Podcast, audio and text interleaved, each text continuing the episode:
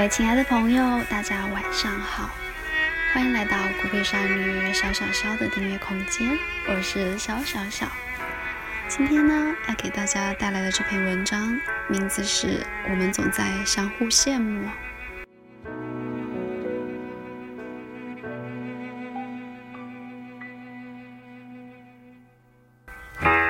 我是从哪一天开始老的？不知道。就像从夏到秋，人们只觉得天气一天一天凉了，却说不出秋天究竟是哪一天来到的。生命的立秋是从哪一个生日开始的？不知道。青年的年年龄上限不断提高，我有时觉得那都是上了年纪的人玩出的花样，为掩饰自己的衰老，便总说别人年轻。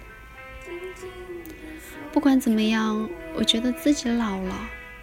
当别人问我年龄的时候，我支支吾吾的反问一句：“您看我有多大了？”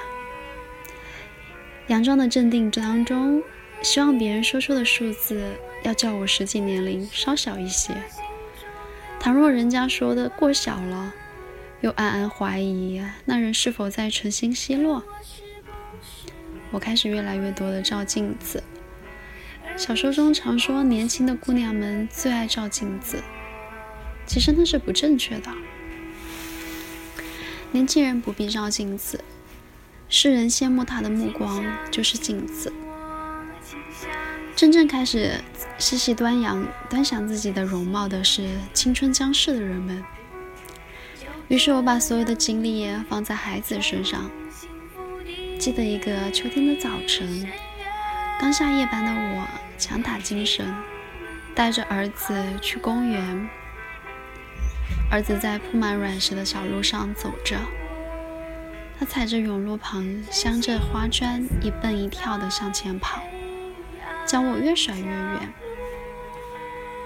走中间的平路，我大声地对他呼喊：“不，妈妈，我喜欢。”他头也不回地答道：“我木地站住了。”这句话是那样熟悉，曾几何时，我也这样对自己的妈妈说过。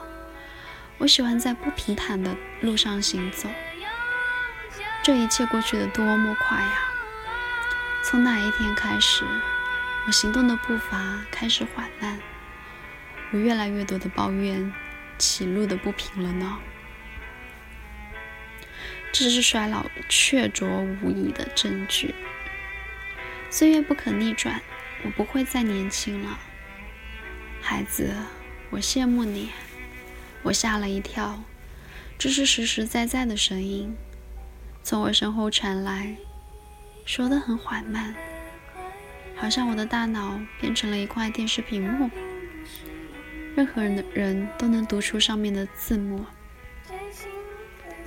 我转过身，身后是一位老年妇女。周周围再也没有其他人。这么说，是他羡慕我。我仔细打量着他，头发花白，衣着普通，但他有一种气质。虽说身材瘦小，却有一种令人仰视的感觉。我疑惑地看着他，我不知道自己有什么值得羡慕的地方。一个工厂里刚上夜班、满脸疲惫之色的女人。是的，我羡慕你的年纪，你们的年纪。他用手指轻轻点了点，将远处我儿子越来越小的身影也扩了进去。我愿意用我所获得过的一切来换你现在的年纪。我至今不知道他是谁。不知道他曾经获得过的那一切都是什么，但我感谢他，让我看到了自己拥有的财富。我们常常过多的注视别人，而自己在不知不觉中失去了最宝贵的东西。人的生命是一条链条，永远有比你年年轻的孩子和比你年迈的老人。我们每个人都有自己的位置，有一宗谁也掠夺不去的财宝。不要计较何时年轻，何时年老，只要我们生存一天，青春的财富就闪闪发亮。能够遮蔽它的光芒的暗夜只有一种，那就是你自以为已经衰老。年轻的朋友，不要去羡慕别人，要记住，人们在羡慕我们。